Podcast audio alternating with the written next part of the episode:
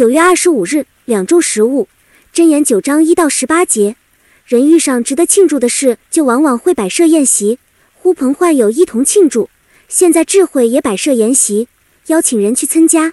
智慧所摆设的就是生命的宴席，凡是参加的都会得享生命。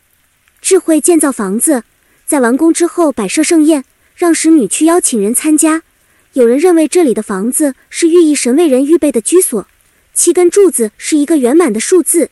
寓意神为人设计的世界原本是美好，食物供应养分来维持人的生命，智慧所提供的是灵粮。参加研习的就得存活，并要走光明的路，所以他特别呼吁愚蒙人和无知的人来参加，让他们舍弃愚蒙，回转过来。谢曼人是高傲自大的人，他们轻视智慧，喜欢说挖苦嘲讽的话。恶人是心理刚强，以作恶为乐的人，他们与智慧为敌。这两种人不但拒绝赴宴。反而恶言相向，所以他们最终会被放弃。愿意赴宴的被称为智慧人，他们的选择救了他们，并且因为接受教导而增加智慧和获得平安。然后作者重申，敬畏神是智慧的开端和真正的聪明。